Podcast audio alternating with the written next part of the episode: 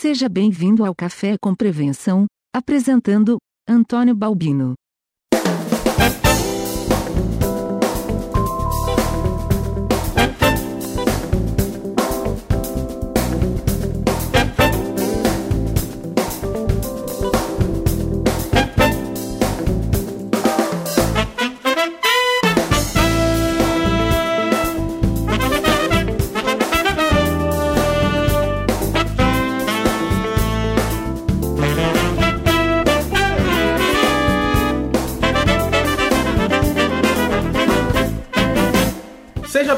A mais um Café com Prevenção e hoje estaremos com uma convidada ilustre, na verdade, a primeira convidada, né, a primeira mulher a estar aqui no Café com Prevenção, a Magna Fernandes.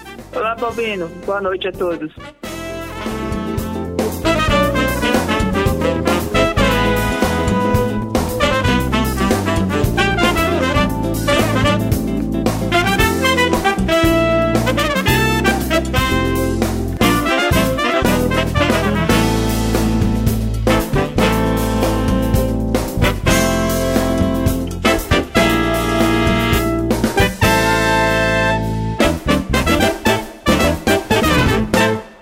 Neste episódio iremos falar sobre investigação no varejo. Com essa grande profissional que temos aqui hoje, a nossa proposta é falar sobre suas experiências e com isso trazer boas práticas para você que está nos ouvindo, tá? Para quem não sabe ainda, recentemente fizemos um e-book falando sobre investigação no varejo. Então, eu vou deixar link aqui no post para que você possa baixar e lá vai ter experiências tanto minhas como também do Luiz Sambugaro. Magna, qual a tua formação acadêmica? Bom, eu sou graduada em Gestão de Segurança Empresarial com especialização em riscos corporativos pela FESP. Também sou técnica de segurança do trabalho, especialista em investigação corporativa, instrutora de algumas disciplinas registradas na Polícia Federal e também me tornei uma profissional coach para compreender melhor o perfil dos profissionais. Vejo que você tem uma vasta trajetória acadêmica, né? Mas eu queria pegar comecinho ali, o que fez você chegar até essa área, se você sempre trabalhou na área de segurança, como foi essa tua trajetória profissional? É, na verdade, de 96 a 2000, eu trabalhava em supermercados como operadora de caixa e observava que a segurança era muito despreparada em relação à abordagem de possíveis furtos cometidos por clientes. Além disso, a prática de furto interno era constante e havia um conluio muito forte em algumas áreas. Aí então, em 2001, eu busquei o curso de formação de vigilante para entrar na área de segurança e tentar fazer diferente, trabalhando com prevenção e com treinamento. Então eu fiquei apaixonada pela área e não saí mais. Então você vem de área de operações, vem lá da, da base, o que é muito positivo, tá? Porque isso enriquece e nos traz as experiências. Porque, por exemplo, você conseguiu vivenciar no outro lado, né, ver e identificar. Eu acho que na área que atuamos hoje é fundamental ter esse feeling, tá? Então foi ótimo esse teu caso tá? Porque eu vejo vários profissionais de prevenção que vieram de operadores de caixa, tá? Tem, tem colegas, Sim. coordenadores que vieram de operadores de caixas e eles estão na ponta, né? A gente sempre fala, as duas pontas, né? O recebimento de mercadorias e a frente de caixa são postos fundamentais que você deve conhecer. Sim, verdade. É, para iniciarmos nosso debate sobre investigação no varejo, eu acredito que primeiro eu tenha que falar sobre a mudança né, que tivemos aí do perfil dos profissionais de segurança, principalmente no cenário varejista, como você acabou de falar, tinha profissionais que eram despreparados, né? É, temos hoje uma necessidade de profissionais com competências e habilidades estratégicas, profissionais que, que antes eram reativos, hoje eles precisam ser preventivos. Como você vê essa mudança dentro das empresas, você hoje num papel fundamental de consultor? Bom, recentemente uma grande empresa atacadista me convidou para chefiar a área de previsão de perdas. Eu fiquei muito honrada, mas optei por continuar trabalhando por conta própria mas fiquei muito entusiasmada com o cenário que visualizei. Nesta rede, a área de prevenção trabalha na estratégia, junto com o gerente de loja. É considerada a segunda área mais importante de toda a rede, logo após do RH, que trabalha fortemente a questão de pessoas. Lá, o chefe de prevenção tem um papel muito importante, não somente com a questão de estratégia de prevenção para reduzir as perdas, mas com a questão de treinamento de sua equipe. Como consultora, a questão da investigação ainda está crescendo de maneira muito tímida. O cenário do varejo está muito distante das indústrias, que cada vez mais tanto áreas de compliance e inteligência para mitigar suas perdas. Eu percebo, Balbino, uhum. que por questões de redução de custo, o varejo opta por nomear profissionais de prevenção para assumir casos investigativos. Sim. Isso pode se tornar uma tragédia, pois neste momento a imagem da empresa pode ser comprometida. São funções importantes, porém distintas. Um especialista em investigação é treinado e capacitado para trabalhar com inteligência emocional, técnicas de entrevista, inteligência em contra-inteligências e equipamento de apoio. Em 2009, eu fui treinada por coronéis da inteligência do Exército Brasileiro sem diferença de sexo. Ou seja, ou você é muito bom e suportava um treinamento muito rígido e duro, ou você estava fora.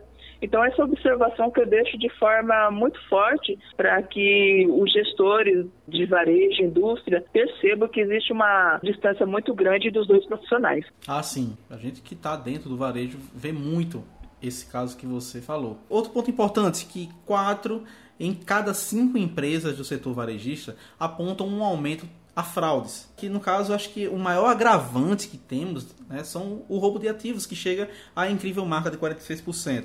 Seguida de fraudes ligadas a fornecedores e compras que juntas somam 27%. Sabemos que um dos principais fatores para o aumento da exposição às fraudes é a alta rotatividade de pessoal nas empresas. É, o turnover é muito alto, é, baixo controle e falta de políticas e normas. Qual o caminho que as empresas têm tomado hoje eu vi que você falou um caso aí de um atacadista que tem um foco muito grande no RH, porém a gente tem casos isolados como esse. A realidade no varejo ainda está muito distante disso. Então, qual o caminho que as empresas têm tomado para reduzir esses números? É, as empresas no geral estão adotando os controles mais rígidos e buscando qualificação para os profissionais de segurança e prevenção. O processo de recrutamento ainda está mais completo e as empresas especializadas estão sendo contratadas para realizar um processo mais específico e direcionado a cada área. Porém, a área operacional ainda exige atenção, pois a área varejista cresce de forma muito dinâmica e muitos profissionais são contratados sem um processo adequado, Sim. o que causa parte da rotatividade.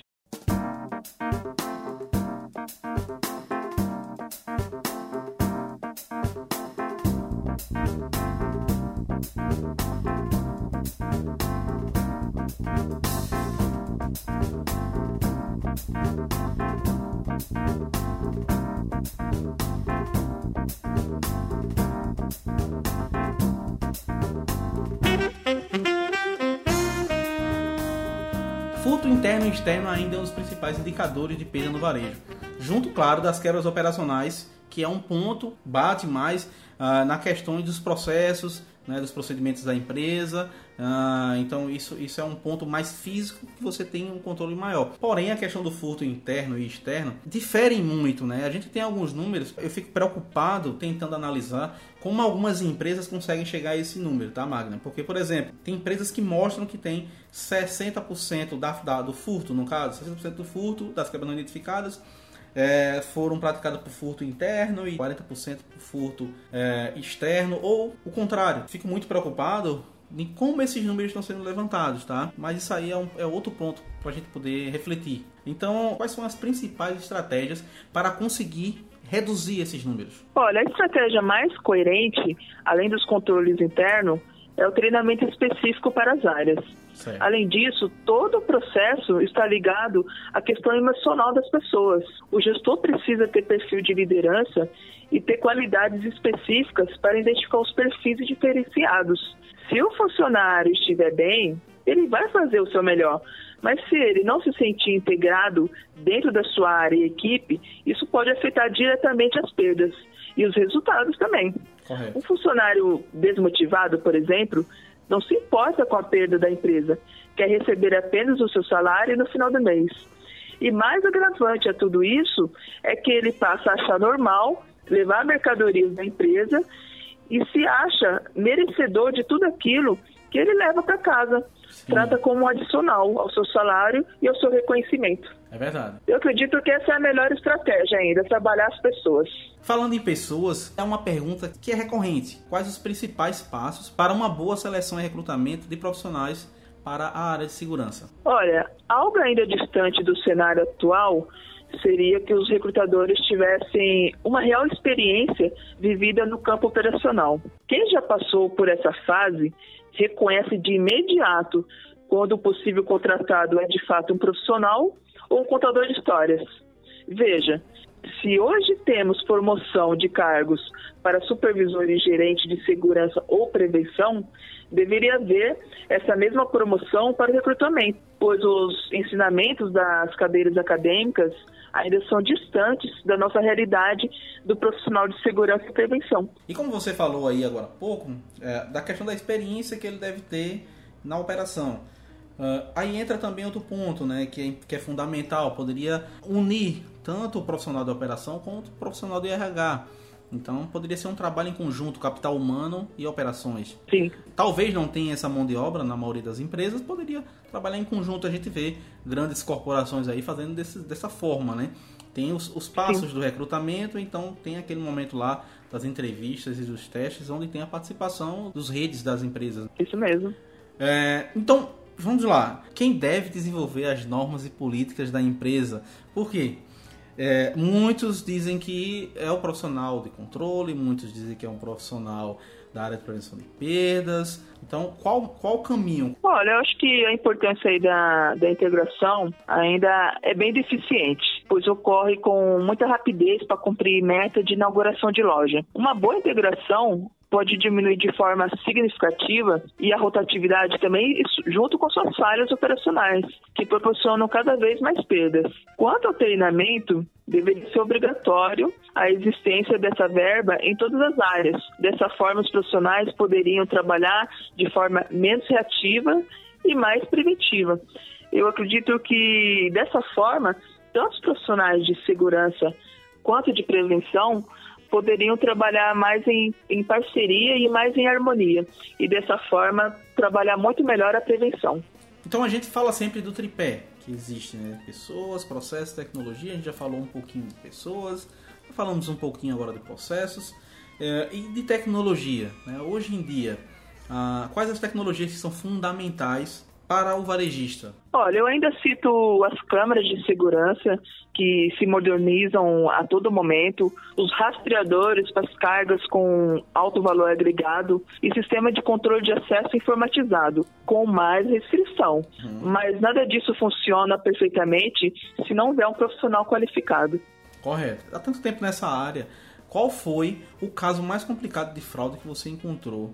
E qual foi o mais básico, aquele que a gente só bate o olho e já consegue identificar? Olha, eu diria que o meu case de sucesso, né, em termos de perdas, foi um caso de roubo de cargas que acontecia com uma frequência muito alta. A empresa estava perdendo muito dinheiro. O produto em questão estava sendo distribuído em diversos estados do Brasil. Esse caso chegou em minhas mãos através de uma pilha de documento que precisava ser analisada de forma muito criteriosa. Isso me levou uma semana de trabalho muito árduo, mais de 12 horas dia. Mas eu consegui identificar uma fraude e a partir daí surgiu um imenso mapa de corrupção que terminou em operação da Polícia Federal e diversas pessoas foram presas. Entre elas, pessoas importantes que tinham poder de liberar a passagem nas balanças de pesagem com nota fraudada. Foi uma operação incrível, que na época me deu a promoção por mérito dentro da empresa. Agora, mencionando o caso básico, Sim. chega até a ser irônico. É, é sempre é... tem, né? Sim, sempre tem. Um caso muito, sei lá, ninguém acredita. Mas nós tínhamos muito furto de cobre dentro da produção de latas. E na ocasião, eu tinha uma certa desconfiança de um profissional. E averiguando de forma constante no CFTV, eu consegui identificar a habitualidade de horário e local dessa pessoa. Dessa forma, eu fiquei em louco, só esperando a chegada dele. E o produto também. Na hora, ele ficou tão nervoso que passou mal Ele caiu no chão e quando isso aconteceu, o cobre caiu do bolso. História real. Não tem como esquecer nem o melhor e nem o mais assim, né? É, Normal. Sim, sim, é verdade. Com certeza não.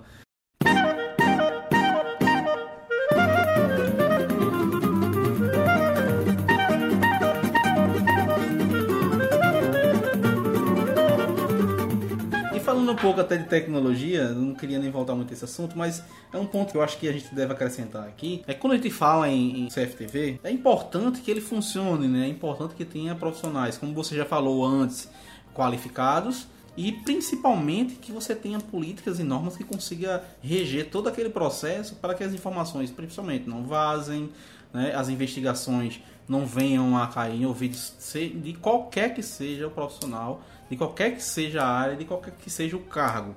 Então é importantíssimo que é, é, ele funcione dessa forma e que funcione. Não adianta nada você também ter um CFTV sem ter o profissional enquanto está operando a tua empresa e aquele profissional lá 24 horas por dia. Sim, verdade. Eu também acredito muito aí na conectividade, na gestão do varejo, né? E realmente acredito que soluções integradas pode dinamizar o negócio. Hoje temos câmeras de segurança com qualidade de imagem e alta resolução e comunicação 4G para nossa transmissão remota de pontos estratégicos. Além disso, é, a, a, maturação do processo está crescendo cada vez mais. As etiquetas antifurtos reduz de forma muito significativa também a tentativa de furto.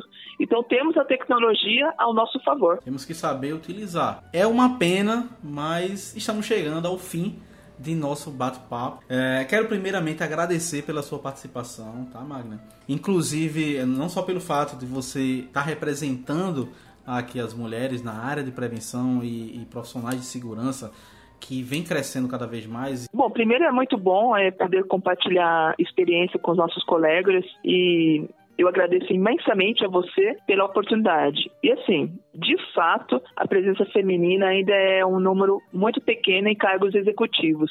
Mas em minhas palestras sempre menciono que a questão do preconceito não parte somente do nosso cenário atual de homens terem mais oportunidades. O pior momento é quando a mulher acredita nesse cenário e aceita somos todos capazes. E se você tem um sonho, não pode deixar que ninguém fale ao contrário. Claro que de fato falta e vai ser necessário buscar muito conhecimento para mostrar capacidade e atuação. Mas não vejo nada como sendo impossível. Então, veja a, nossa capa aí da revista Exame fala justamente sobre mulheres no topo. Então, de forma muito tímida, ah, nós estamos crescendo no mercado existe uma, um engajamento muito grande entre as áreas do leque da prevenção de perdas, então auditoria, segurança, controles internos. Hoje o varejo está se preocupando com a gestão de estoque.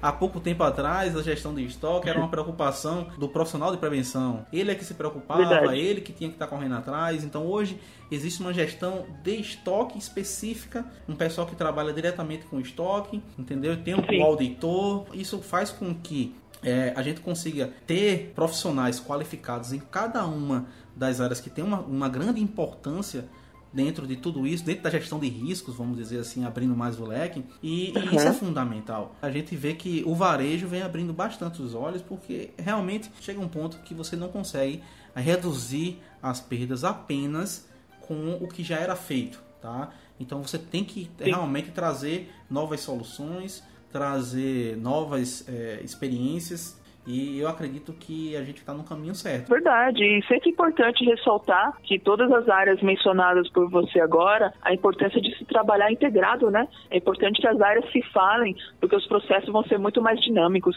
Então, Magna, deixa teus contatos, fala um pouquinho sobre a tua empresa. Vamos fazer um jabá. Demorou. Fala um pouco sobre a tua empresa. Bom, eu estou com a Fortes Empresarial já há mais de quatro anos e nós trabalhamos aí com consultoria focada em prevenção de perdas, riscos corporativos e segurança patrimonial. Mas ainda os nossos serviços que, que mais vende ainda é investigação. Eu diria que 90% é investigação. E entramos aí agora, né, no início de fevereiro na questão de, de palestras e andou muito rápido, foi muito dinâmico e estamos recebendo convites o tempo todo para ministrar palestras. Então isso está sendo muito bom, porque além da gente falar um pouco do nosso trabalho, a gente consegue compartilhar um pouco das nossas experiências também. Ótimo. E, inclusive, deixando até um adendo, tem várias empresas que a investigação é terceirizada. Tem grandes varejistas multinacionais que têm terceirização na área de investigação, tá? Para realmente ser totalmente imparciais. Eles acreditam, tá? Que a questão da imparcialidade pelo fato de ser Sim. terceirizada, é, é, muito melhor, tá? Mesmo que ele tenha a investigação interna, eles também confrontam com a com a investigação externa. Então, Magna, qual site, como é que o pessoal pode te encontrar? É www.fortes.com.br www.fortes.com.br Contato de telefone? Contato eu vou deixar o meu WhatsApp, que é mais, mais rápido de me encontrar. É o 11 96073 1225. Ok. Magna, foi um prazer ter você aqui. Espero que você volte, né? Em breve a gente pode estar fazendo uma roda daqui um pouco maior, convidar outras pessoas também e a gente fazer um debate um pouco maior sobre a questão da segurança, sobre investigação, sobre prevenção de perdas, falar sobre tudo. Bacana, seria ótimo. Nós temos mais mulheres aí na atuação e muito obrigada aí pela oportunidade. Para a gente foi uma, uma honra. E aguardamos o convite, estamos à sua disposição. Eu que agradeço. Um abraço.